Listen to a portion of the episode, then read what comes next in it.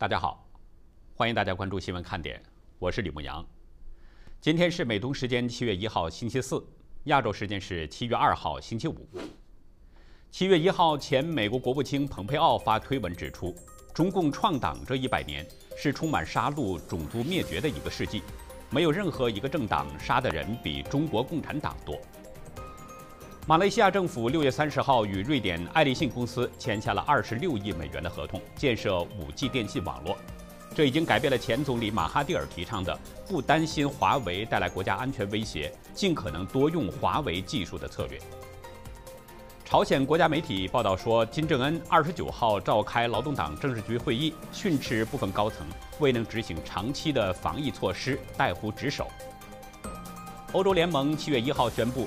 启用数码疫苗证明，成员国除了爱尔兰之外，延迟推出，其他都已经上路。这虽然不是什么旅行要件，但拥有证明者可以免除隔离。不过，欧盟不承认中国生产的疫苗。日本汽车大厂日产汽车七月一号宣布，兴建英国第一座汽车电池超级工厂的计划，将创造六千二百个就业机会。截止到美东时间七月一号下午两点。全球新增确诊中共病毒人数三十八万七千六百六十三人，总确诊人数达到了一亿八千三百一十五万七千七百四十七人，死亡总数是三百九十六万五千五百七十人。下面进入今天的话题。七一中共搞党庆，但是发生了两件大事，还有种种的不祥之兆呈现天人灭共。习近平针对台湾问题强硬放话。原来是有背后的原因，中共正在扩建一百多个弹道导弹发射井，中共的核武扩张很可能会引发新一轮的军备竞赛，而事实上，美日两国早就针对中共一直做着军事准备。七月一号呢，中共组织了七万人在天安门进行了党庆，就为了这一会儿的热闹劲儿，中共啊也是拼了。但是这么多人聚在一起都没有戴口罩。这万一其中有几个无症状的感染，有几个潜伏期长的，会不会引发大面积的疫情呢？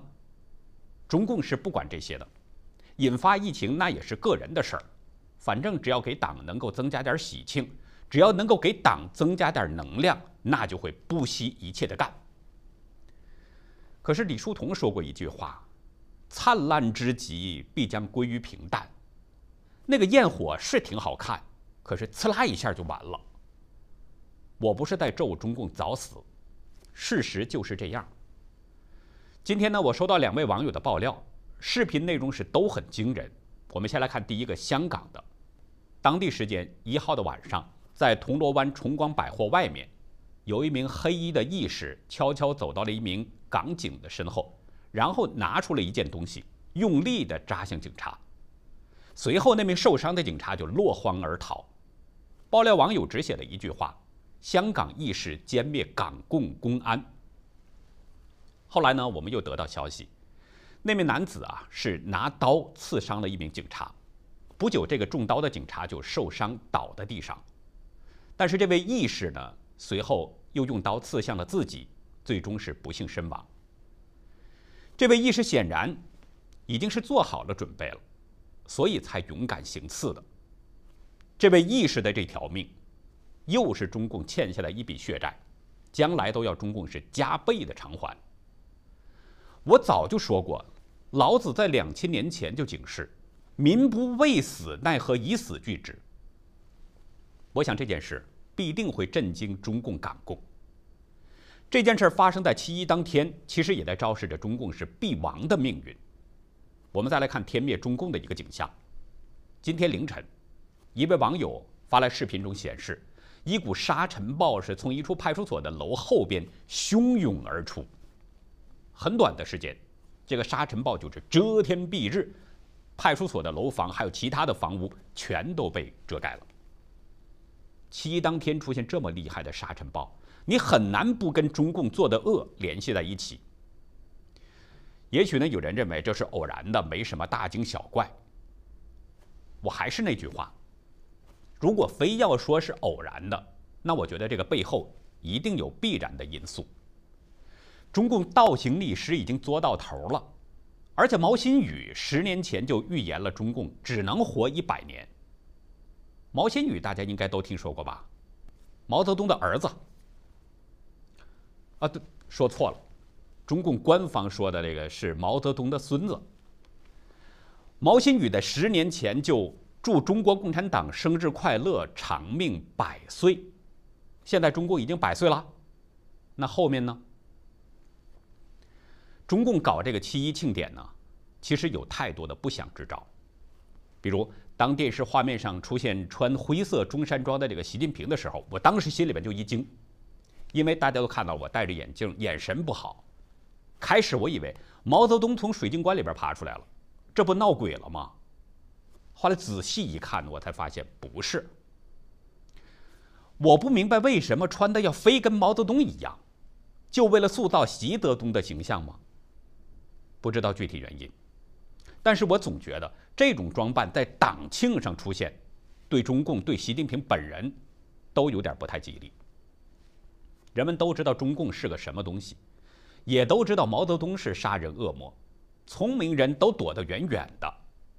大家知道，中共搞百年党庆，那按道理说呢，应该会有很多的国家、很多的国家领导人都主动的送上一些礼节性的祝贺。可是，没有西方国家搭理他。中共的怎么办呢？花钱买的几个非洲的小兄弟，还是以个人名义多，向他表示祝贺，这让中共是相当的尴尬。可是中共也有办法，什么办法？要求人家发贺电。比如日本的执政党自民党干事长二阶俊博，他就以个人的名义发了份贺电。可是他发完贺电之后，产经新闻就引述自民党的消息，怎么说的呢？这是应中方的请托，考虑到外交礼仪才发的贺电，就是说面子这儿关着呢，不好意思驳你的面子。日本最大的在野党立宪民主党也发了贺电，但是产经新闻报道说，也是收到了中共的请托之后才发的贺电，这个脸打的是啪啪的。就这么想，中共丢人都丢到姥姥家了。再有，中共发动各地各民族唱支山歌给党听。开始呢，人们还以为真有给中共去捧场的。结果呀，一位湖北省的匿名人士向自由亚洲就给揭开了事实：是花钱雇人去的。这位匿名人士说：“我们有个街坊也唱，他说呢，谁发给我钱我就去唱，发了一千块。”他才去唱那首歌。他说一千块很多，所以别人就去唱。那么热，那是发了钱的。哎，糟蹋老百姓的血汗钱，雇人为自己抹粉，我都不知道怎么说了。我就想起老百姓有这么一句话：中共真是老不要脸的。这种场合呢，当然少不了唯我独尊的习近平讲话呀。不过你看过他的讲话，通篇没有什么新意，基本上就是炒隔夜饭。但是熟悉历史的人都知道，他的讲话实际上都是无视事实的骗人谎话。习近平开始说，中共全面建成小康社会，解决了贫困问题，声称中共所做的一切就是一个主题：实现中华民族的伟大复兴。其实就这一句话。人们已经可以看出这个讲话的虚伪性了。熟悉中共历史的人，都记得，中共是这个世界上杀人最多的恶魔。肃反杀死了十万到七十万人，延安整风杀死了一万，中共随后进行的那个土改运动杀死了四百五十万，镇反杀死了两百到五百万，反右杀死三百一十七万，镇压西藏害死了一百二十万，大跃进。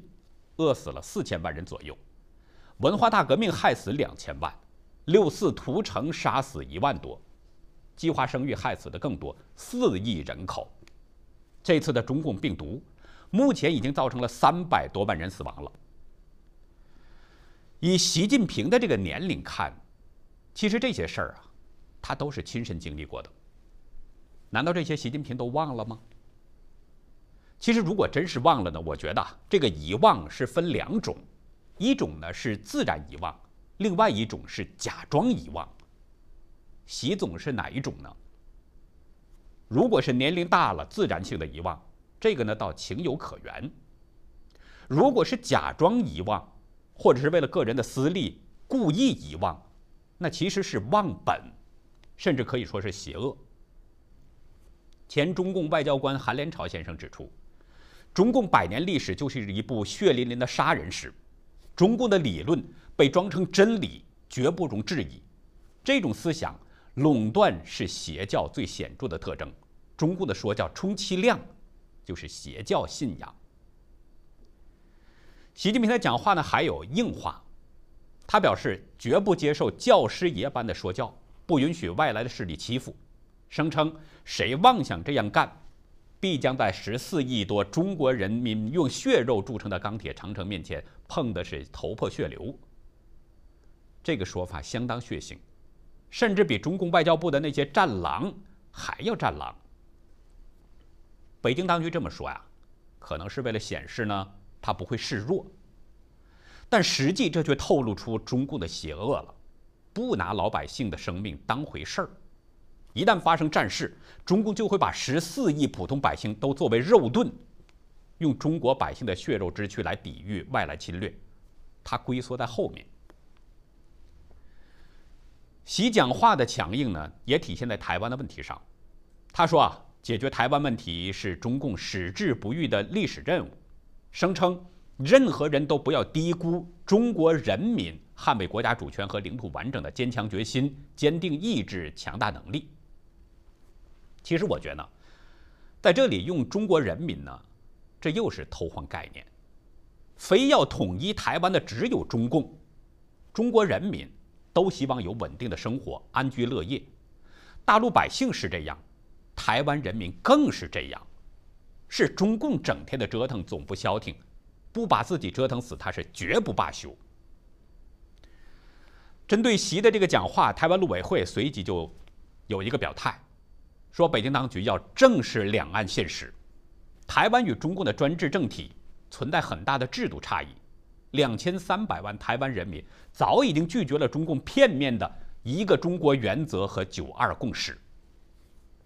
陆委会发言人邱垂正指出，中共钳制人民民主、侵犯人权自由，如今更假民族复兴为名，对内更加的专制独裁，甚至走国进民退的回头路；对外试图干扰国际秩序，展露成为区域以及全球霸权的野心。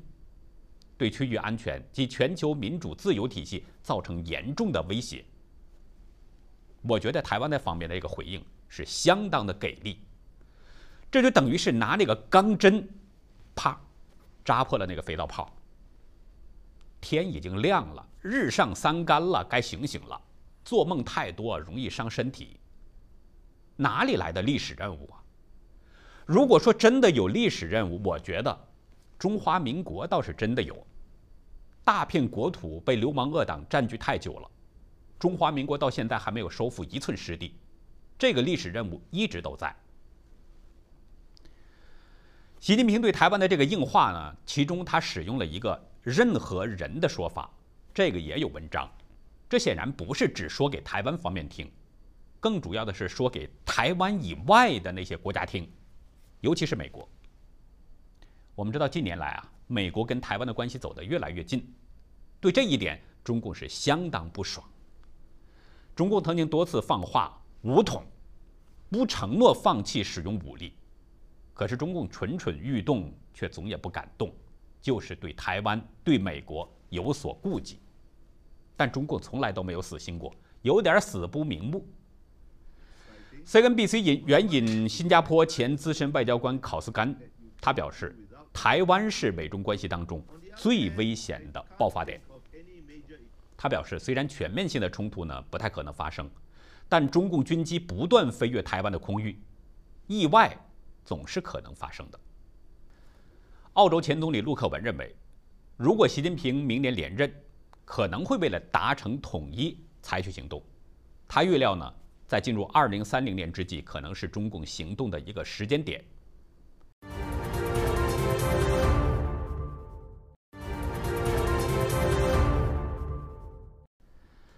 昨天，《华盛顿邮报》报道了一个惊人的消息：中共正在甘肃玉门附近的沙漠地区建造一百多个洲际弹道导弹的发射井。加州詹姆斯·马丁不扩散研究中心的研究人员得到了一份商业卫星图像，其中显示呢，在距离北京两千零九十二公里的甘肃玉门附近，一千八百一十平方公里的干旱地带，有几十个地方正在开工。一百一十九个几乎一模一样的建筑工地，看上去跟中共先前有的那些核弹头、弹道导弹的发射设施极为相似。这一百多个弹道发射井，如果建成的话，将代表着中共在核武库上出现历史性的转变。中共所拥有的核武数量，美国科学家联盟呢，他估计估计有啊，目前是三百二十枚左右。詹姆斯·马丁东亚不扩散项目主任杰弗里·刘易斯认为，这种大规模的建造表明，这是中共为了加强核威慑的可信度而做出的重大努力。刘易斯分析，这些发射井可能是为东风四幺洲际弹道导弹设计的。这种导弹它可以携带多枚核弹头，能够打一万五千公里，可以击中美国本土的目标。整个世界都向往和平，但是邪恶的中共却在偷偷的扩张核武装备。这个大动作已经对整个世界都构成了严重威胁了。所以大家应该不难理解，北京为什么对台湾问题这么强硬放话呢？很可能就是觉得，在扩充核武库可以跟美国抗衡，似乎是有了这么一丁点儿的底气。你不让我达到目的，武力阻止我统一台湾，我就发射核导弹，跟你同归于尽。其实啊，美国一直希望呢，把北京给拉入到与俄罗斯进行的这个军备控制谈判，但是北京一直拒绝加入。他不仅不参加这个军备控制谈判，还在偷偷扩增核武库。我找不到更合适的词了，我只能用邪恶来形容。但是我觉得。有点词不达意，这种情况很可能会引发新的军备竞赛，因为中共的大动作很可能会让美国的官员增加压力。其实就目前而言，大家知道，美国的核武器远远超越于中共，美国大约有三千八百枚核弹头在现役状态，拥有三位一体的核打击能力，有可以实施核打击的潜艇和飞机，还有陆基洲际弹道导弹。但是中共拒绝控制军备，还在扩增核武，那么美国呢？只有加快实现美国武器库的现代化，才能威慑压制中共。刘易斯认为，美国必将投入大量的资金，继续加强导弹防御驱动。华盛顿邮报指出，五角大楼已经宣布了一项新的计划，在未来的二十年，对美国核武器和运载系统进行广泛升级。包括一种新型空射巡航导弹和至少两种新型核弹头。中国有句话：“魔高一尺，道高一丈。”其实，针对中共的威胁，美日两国一直都有军事准备。《金融时报》在昨天援引六位匿名人士的独家报道，因为中共对台湾和钓鱼岛的威胁呢，日本前首相安倍晋三。二零一九年就决定大幅扩大军事规划，从川普执政的最后一年就开始模拟可能发生的冲突，包括在南海、东海举行的这个最高机密的桌上兵推和联合演习。这项工作在拜登上任、菅义伟接任日本首相之后，仍然在持续运作。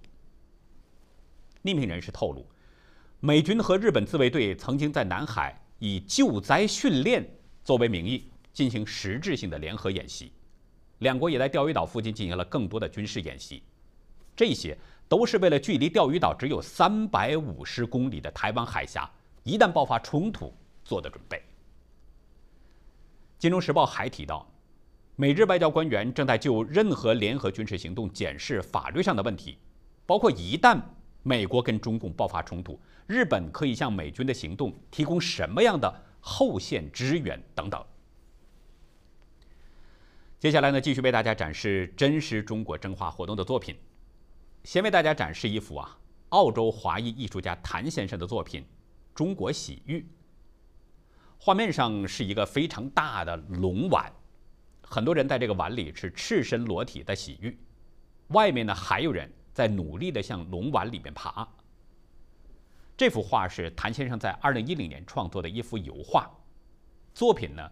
创作的当时啊，谭先生说这是创作《八仙过海》系列的一幅作品之一，就是表现和隐喻悲惨的中国现实社会生活状态以及体验。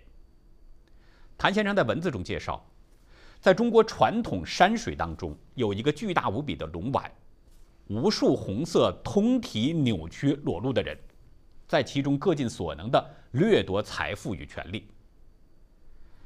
我觉得呢，这幅画作啊，虽然是创作在十年前，可是我觉得同样也反映着现在的中国大陆，而且更像是中共官场现代的一个写照。为了权力，为了地位，为了金钱，为了美女，中共的官员是无所不用其极的争夺，生旦净末丑，个个丑态百出，乱象横生，根本不配做人了。十年前呢，那个时候人们呢是都想攫取权力和财富，但是中共在一天天的控制，他已经不允许普通的百姓得到这些了。无论普通百姓怎么努力，永远也改变不了韭菜的命运。正因为看透了这一点，所以现在社会上出现了年轻人躺平。带给大家的第二幅画作呢，名字叫《无知者无畏》，作者是一位海外华人，名字叫李明。画面呈现的呢是在波涛汹涌的水面上，一群粉红色的人在一片树叶上欢呼，称霸世界。这些粉红色的人呢，在放大的那个图中显示。额头上都有中共镰刀斧头的标志，显然，这可能就是被人们称为“小粉红”的那群人。这些人在振臂高呼着，殊不知，在他们盲目跟着中共吼叫的时候，外面已经是惊涛骇浪了。任何一个浪头都可以吞噬到这片树叶和这些树叶上的那些无知无畏的人。这幅画很容易让人联想到中共在世界上的孤立。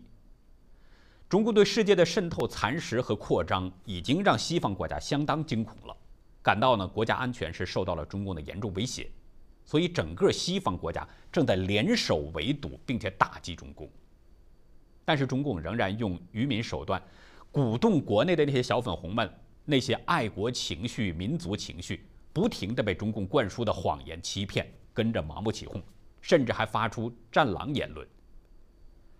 李平先生呢，把这幅画作命名为是“无知者无畏”。在我看来，其实呢是有两种含义的，一种是嘲笑“无知者无畏”嘛，太无知了嘛。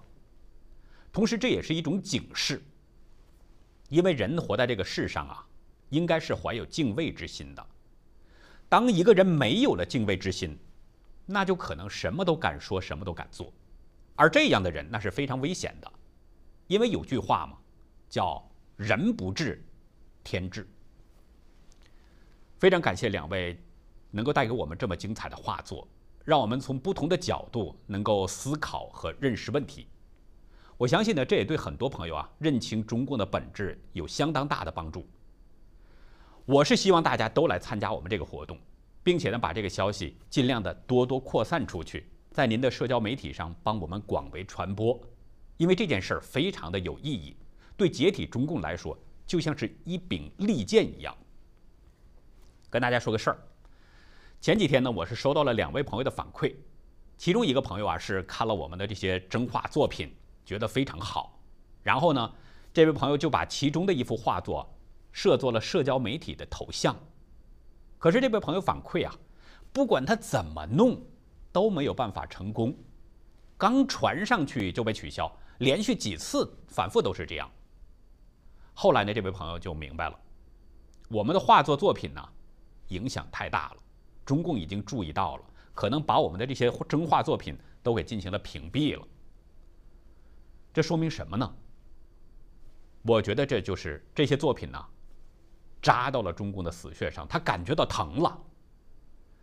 再说另外一个事儿，大家还记得我呢曾经和几位朋友一起啊唱过一首歌，就是大雄。郭敬雄先生创作的那首《我们》，我把这首歌放在了六月二十号的这个节目最后那位置了。有一位朋友听了之后很喜欢这首歌，他就把这首歌放到了自己的 QQ 空间里面，也是一样，刚上传到空间里边就被删除了，甚至连他 QQ 空间里边的那些原来的东西都给一起删除了。怎么样？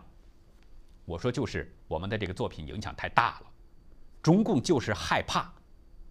就是我们的这些话题啊，特别是大家的这些画作，扎到了中共的死穴，打到他软肋上了。大家想想看，画作给人的启发非常直接，人们看了之后，可能就会直接受到启发，明白一些真相。如果人人都了解了真相，那中共这个恶魔还能存在吗？所以我说呢，我们这个活动非常有意义，真的希望大家都来投稿。只要大家不断的投稿，我们这个板块就一直进行下去。您的作品呢，请寄送到我们的爆料邮箱 xwkd 二零一七 at gmail 点 com，我会在节目当中进行展示，然后呢上传到优乐客网站。大家如果想看以前的作品呢，可以到优乐客网站去观赏，同时也可以为您喜欢的作品点赞。另外，大家在投稿的时候啊，请您介绍一下画作的内容。这样呢，可以帮助我们更好地理解作品所表达的意思。如果是在别人作品之上进行的二次创作，那么请您一并说明原作出处。我有一位亲戚，在中共那个大鸣大放、欺骗人们给党提意见的阶段啊，曾经有这么一个中共的官员哄骗我这个亲戚，让他给党提点意见，说呢这是为党好。但是我这位亲戚啊。当时对中共是非常了解的，不管那个中共官员怎么哄骗，他就是不说话。结果过了几天，中共就变脸了。我那位亲戚呢，因为谨言慎行，躲过了这场迫害。可是不是每个人都像他那样，真的有人就给党提了意见，可是后来都遭到了整治。在今天的红潮看点，带给大家一个为父二十年深渊的故事。欢迎大家到优乐客会员去了解更多。我们的会员网站网址呢是 http: 冒号双斜线牧羊兽点 com，还有一个是 http: 冒号双斜线 youlucky 点 biz。那好，以上就是我们今天节目的内容。